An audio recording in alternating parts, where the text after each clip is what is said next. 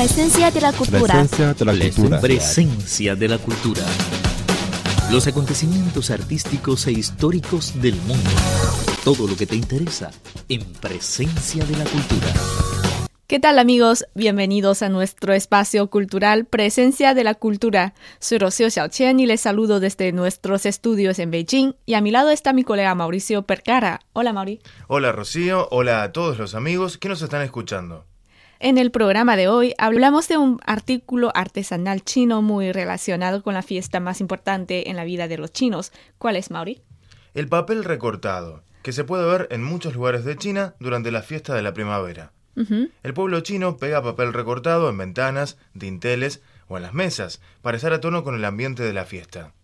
Es difícil decir cuándo surgió el papel recortado. Una versión defiende la tesis de que es producto de las ceremonias religiosas u ofertas de sacrificio. El pueblo antiguo cortaba papel con forma de personas y animales y lo enterraban con los muertos o lo quemaban junto con sus cuerpos en los funerales, con la esperanza de que el significado que guardaban los distintos papeles pudieran acompañar al difunto. Hace mil años, el papel recortado se empleaba con fines decorativos. De acuerdo con los libros de historia, las mujeres de la dinastía Tang utilizaban recortes de papel como tocado. En la dinastía Song se usaban para decorar los regalos. La gente también los pegaba en las ventanas o puertas o los destinaba a la decoración de paredes, espejos o linternas. Algunos se ganaban el pan con ese arte. Ya que se podían ganar la vida con este arte, el proceso de elaboración debe ser muy complicado, ¿no? No es para tanto, depende de la imagen que quieres recortar. Todo el proceso del papel recortado se hace a mano. Las nociones elementales son muy fáciles de aprender. El principiante solo necesita una cuchilla y una hoja de papel. Sin embargo, un artesano tiene que preparar cuchillas e instrumentos de grabados de diferentes tipos para hacer los patrones complicados. Las obras pueden ser una o varias hojas de papel. Los patrones simples se pueden cortar con una cuchilla, pero en el caso de los complicados, primero es necesario pegar el patrón al papel y luego utilizar distintas cuchillas para recortarlo. No se pueden cometer errores durante el proceso, de lo contrario se estropea la obra. ¿Qué es lo que necesitan las plantas? Sol. ¿Qué es lo que necesitan los peces? Agua. ¿Qué es lo que necesitamos nosotros? Una vida colorida con música, con sol y con amor.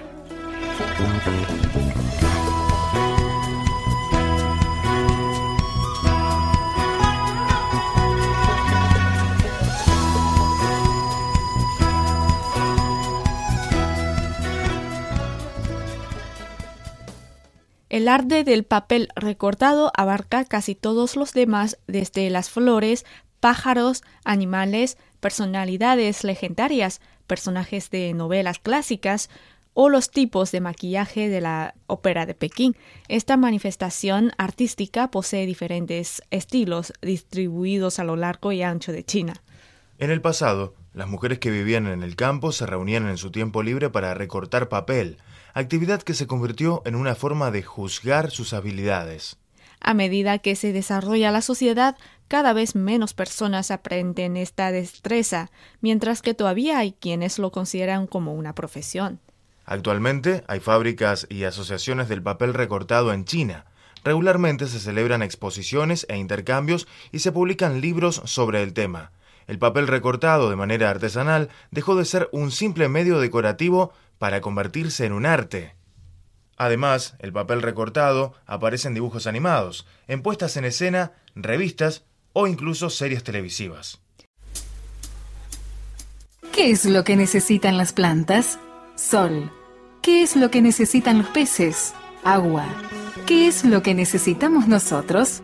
Una vida colorida con música, con sol y con amor.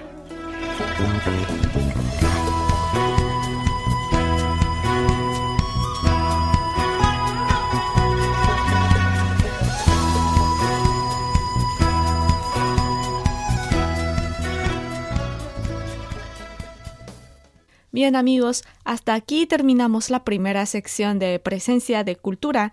Espero que les haya gustado el contenido de hoy. No se alejen, tras una breve pausa musical, nuestra programación continúa.